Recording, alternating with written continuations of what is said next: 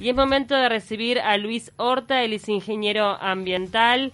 Eh, en el marco de este Día Internacional del Medio Ambiente vamos a estar hablando de cómo está trabajando nuestro país en materia de residuos, en materia también a nivel ciudadano de clasificación para eh, luego su reciclaje, así que ella la tiene clarísima. Luis, ¿cómo andas? Gracias por acompañarnos estos minutos en Taquito.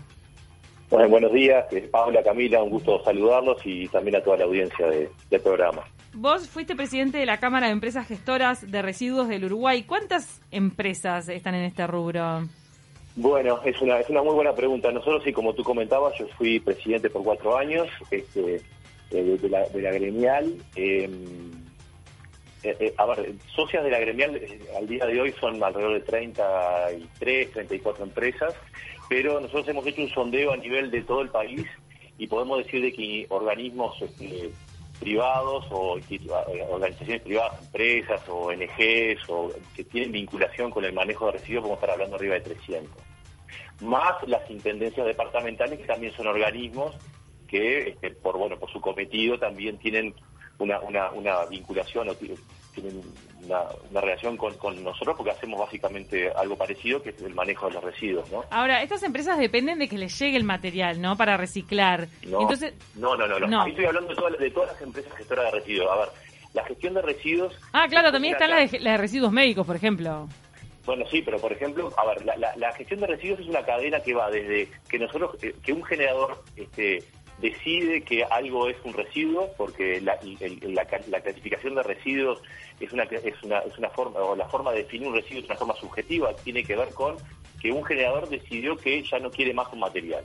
Entonces, podemos ser nosotros en nuestras casas, puede ser una empresa, puede ser una industria. Entonces, desde ahí que, que, se genera el residuo, hay una cadena de, actividades que, que tienen que ver con, la con el acondicionamiento, la clasificación, la recolección, el transporte, eventuales tratamientos que existan, esto que se puedan hacer con esos residuos, y después la disposición final. Entonces, no solamente pensemos de que el reciclaje, como lo que nos está convocando el día de hoy, que hoy es el Día, el día este, Mundial del Reciclaje, este, como actividad que tenga que ver con los residuos, que es, una, es un tipo de tratamiento el reciclaje, pero la gestión de residuos es una actividad este, donde muchas empresas desarrollamos todas o algunas de las actividades que, pueden tener que ver con el manejo de los residuos. Entonces, hay empresas que hacemos recolección y transporte, hay otras empresas que hacemos tratamiento, hay otras empresas que hacemos disposición final o, bueno, eventualmente algunas, este, varias actividades este, concatenadas. Claro, eh, esto también, es, obviamente, uno piensa que es fundamental por el cuidado del medio ambiente, por la sustentabilidad y demás,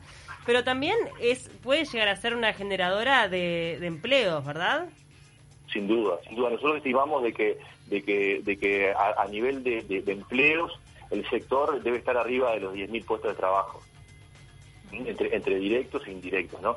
Y a su vez no podemos también dejar de visualizar de que eh, nuestra actividad de gestión de residuos tiene también un fuerte vínculo con actividades informales, por ejemplo, los clasificadores que hacen recolección urbana o separación. Entonces, también hay una vinculación de trabajo no formal que obviamente este, como, instituciones formales nosotros tratamos de, que eso, este, de, una forma de transmitir de que, de que hay, hay, una oportunidad para poder mejorar actividades y poder mejorar condiciones de trabajo de mucha gente que no está dentro de, esos este, 10.000 trabajadores que yo te estaba diciendo que son gente formalmente registrada en el BPS. ¿no? Ahora, ¿cómo están funcionando las plantas eh, de clasificación hoy en día? Que era una forma de formalizar el hecho de de separar los residuos y darle valor o revalorizar a los que eran verdaderamente reciclables.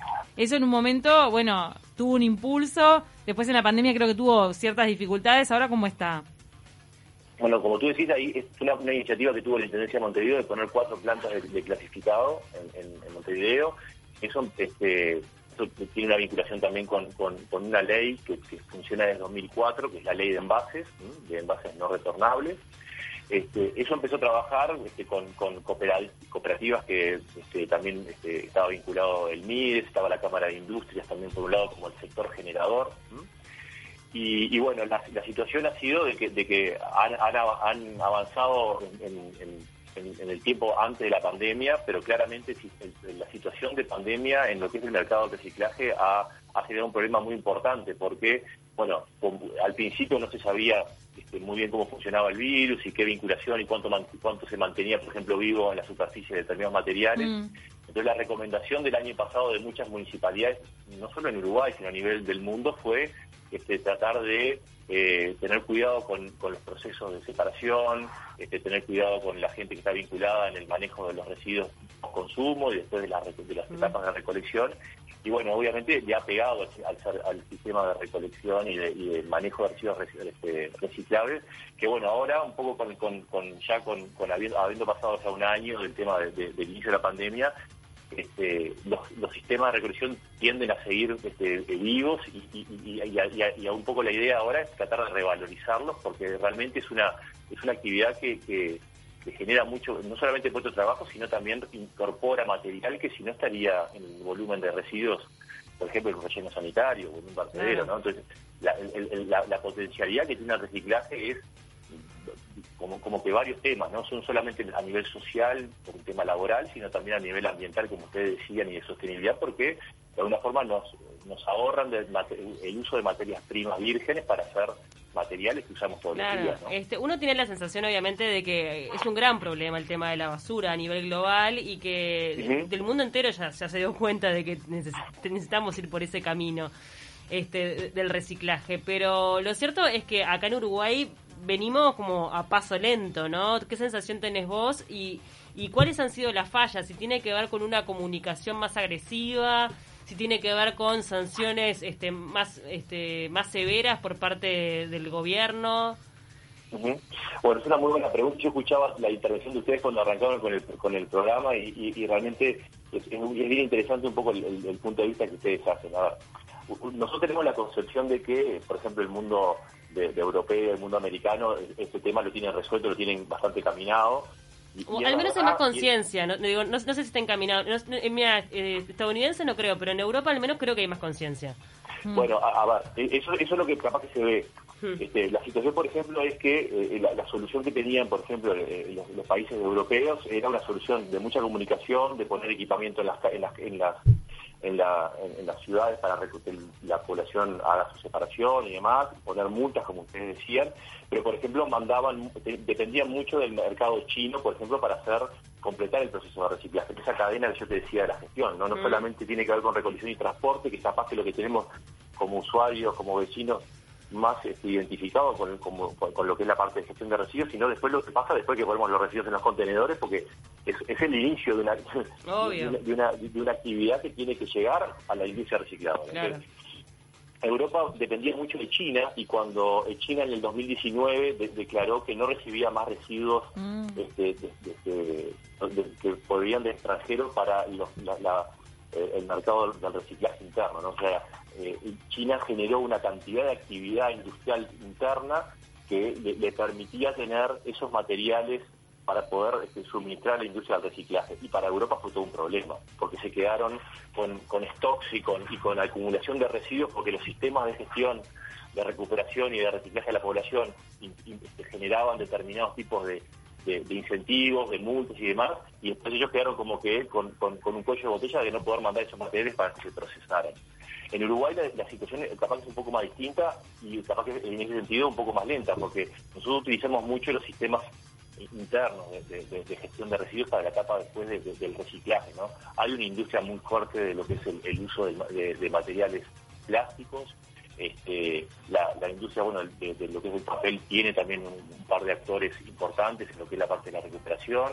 Este, sí, el papel de, repente es lo que uno ve más cercano para el reciclaje porque se usa muchísimo papel en las oficinas y creo que hay muy pocas oficinas o lugares de trabajo donde no hay un lugar donde se ponen todas las hojas usadas y se buscan reciclar. Sí, correcto. Y, después el, plástico como el segundo material, capaz que lo tenemos más bien. O sea, nosotros, a ver, si todos los que estamos ahora escuchando la radio se pueden mirar un poco a su alrededor, van a ver una cantidad de, elementos de plástico. Sí, porque el está metido en nuestra, vida. Ahora con el alcohol en gel, también todos los potecitos de plástico, el alcohol en gel. Sí, sí. No solo los envases de, bebidas, ¿no? Pero el, plástico es un material que se utiliza mucho.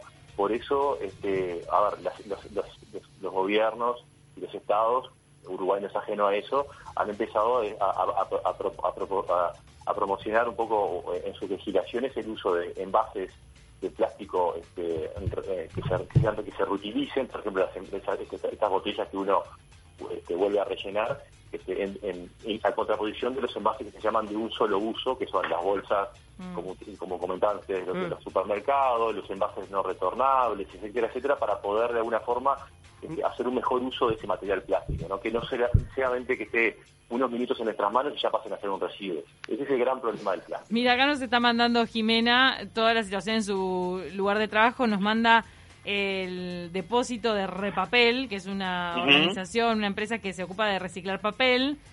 Y nos dice que trabaja en el frigorífico Pando. Acá se están separando los papeles para llevar a reciclar y las botellas de plástico de refresco se separan de las tapitas para enviar a distintos lugares. Hay muchos lugares que juntan las tapitas para causas benéficas, ONGs. Claro, bueno, esos son todos, son todos este, determinados tipos de, distintos tipos de iniciativas para justamente eh, incentivar a, los a los, a los, a los generadores, que somos todos nosotros, en nuestro día a día para poder este, canalizar esos materiales hacia, hacia gestiones que, realmente tengan una solución y un destino final.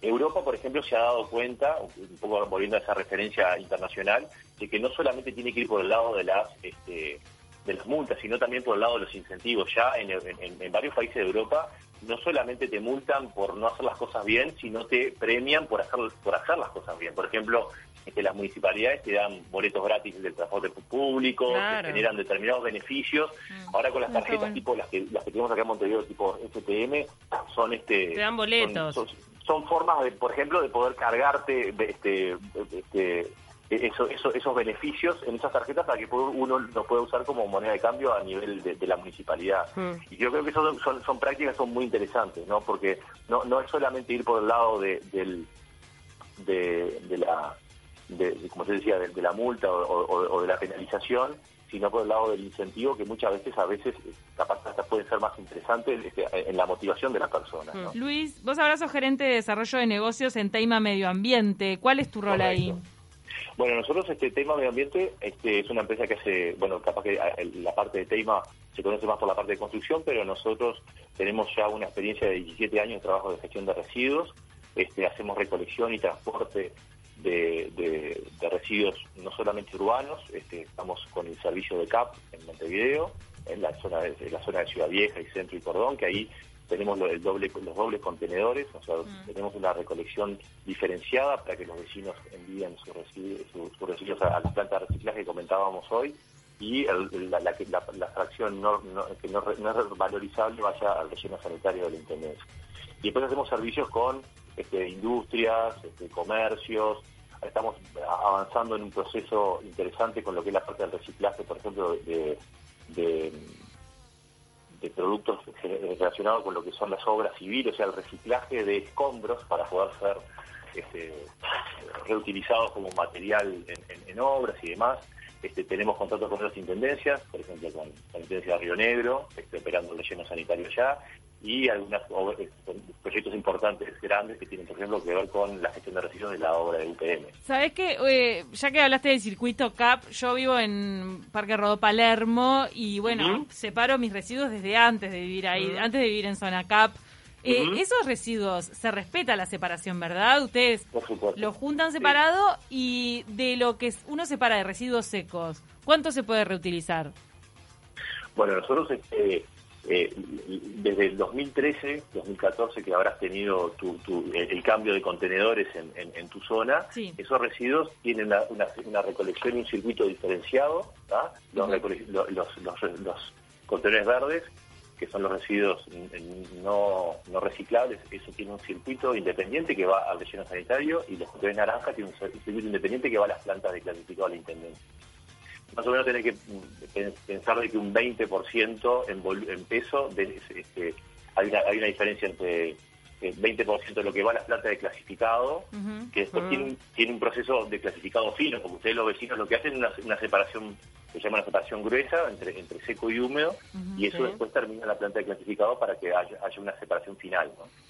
Pero volviendo un poco a lo que este, a lo que yo te, preguntaba más adelante, vos decís que no es necesario meter un tipo de sanción, sino un sino de repente incentivos por parte del gobierno. Como los boletos Bueno, eso gratis. son- de- Esas son decisiones de los gobiernos, pero, Claro. pero, pero, son medidas son- que han sido efectivas, eso es lo que que no sé si se comunicaron lo suficiente. Si hacen un incentivo, ¿se comunicó lo suficiente para que la gente de verdad No, se ah, sienta Y incentivada? además, sinceramente, es un sector muy pequeño el de la, de la sociedad el que tiene una real conciencia. Me parece a mí, capaz que estoy equivocada, ojo. Este, mira, cada vez más, la conciencia cada vez más es- es- es- se, se- se está, los vecinos cada vez tienen más conciencia. Eh, posiblemente el tema de la comunicación se- sea eh, eh, un- una situación que, pode- que podemos mejorar claramente. Este, yo lo que te decía de los incentivos es cuando yo te hablé del tema de Europa. Sí. Este, y que y que obviamente esas son decisiones que los gobiernos de- deben de, de- deben de ir Pero ¿te parece que podrían ser medidas efectivas? ah yo creo que sí sería interesante poder a- analizarlo Eh, Ir, ir por ese no lado. solamente ir por el lado de la multa porque obviamente Claro. la multa tiene No, tiene, eh, tiene, su, tiene su, su, su, su carácter negativo Pero, ¿no? ah, pero a nivel empresarial sí hay algún tipo de sanción, o sea, las empresas tienen que cumplir determinados parámetros en, en su Ah, clasificación. por supuesto, Claro, por sí, supuesto. sí. Eso trasladarlo, Sí. parece que tiene mayor impacto la ciudadanía, porque somos muchos más en definitiva, ¿no? ¿Cómo? Perdón, no te entendí la pregunta. Que, que si ponemos la- en la balanza el impacto que tiene eh, el, el no hacer eh, la clasificación necesaria de la ciudadanía en general con respecto de las empresas es mucho más el de la ciudadanía, ¿no? Y bueno, los, los, los, los vecinos generamos mucho más residuos Mucho más, que son las empresas. La- el residuo que generan las empresas normalmente es mucho más homogéneo, ¿no? Porque Por imagínate una industria ya sabe más o menos lo que va a generar, ¿no? Porque tiene que ver con lo que produce. En Entonces, volumen es un montón eh, de parte de la industria. Sí, la industria, pero, pero es mucho más fácil eh, este, Claro. generar procesos de reciclaje porque es más homogéneo. Lo, canali- lo canalizás. Pero la diferencia lo hacemos cada uno de nosotros. Eso es increíble. Más allá de, de lo, lo empresarial, la diferencia lo hace el, eh, el duda. poblador a pie. La, la- la- la- la posibilidad de que, de que lo- los residuos de nuestros domicilios se canalicen de buena forma para un, para un proceso de reciclaje tiene que ver claramente con la actitud que tenemos en nuestras casas y que tú comentabas Y- no, personalmente y- la, la tú, porque, a ver, eh, el- el- la, la- la la separación de, la- de un- de un mo- de una mezcla de residuos este, este, junta en una única bolsa es muy difícil. Si podemos hacer una separación, aunque sean secos y húmedos o reciclables y no reciclables, ya mejora la, la, la capacidad de ser recuperado ese residuo de forma muy importante. Bien. Muchísimas gracias, Luis Horta, ingeniero ambiental, expresidente de la Cámara de Empresas Gestoras de Residuos del Uruguay y actualmente gerente de desarrollo de negocios en Teima Medio Ambiente. Mil gracias por estos minutos en De Taquito. No, muchas gracias a ustedes por la invitación y a las órdenes como siempre. Te mandamos un abrazo grande. Este, Vale. tomemos conciencia, al menos estos días que sean de reflexión, así como lo hacemos con No. determinadas enfermedades, que hoy sea un día de reflexión como para decir, bueno, voy a meter dos bolsitas, voy a intentarlo. Sí. Yo ¿No? creo que eso es una muy buena invitación que, que desde Mm. los medios de comunicación como el de ustedes eh, es necesario hacer. Es importante que todos los, nos demos cuenta que en nuestra casa hay mucha cosa para hacer este, en materia de, de- de poder este, eh, trabajar con el tema de reciclaje y, y- y entender de que la- hay una cantidad de cosas que pasan después del contenedor y que obviamente que ese granito de arena que hacemos todos en, en nuestras casas y los juntamos es, es un, es un cambio sustancial. Es un cambio sustancial. Abrazo, Luis, muchas gracias. Gracias a ustedes. Chao, chao.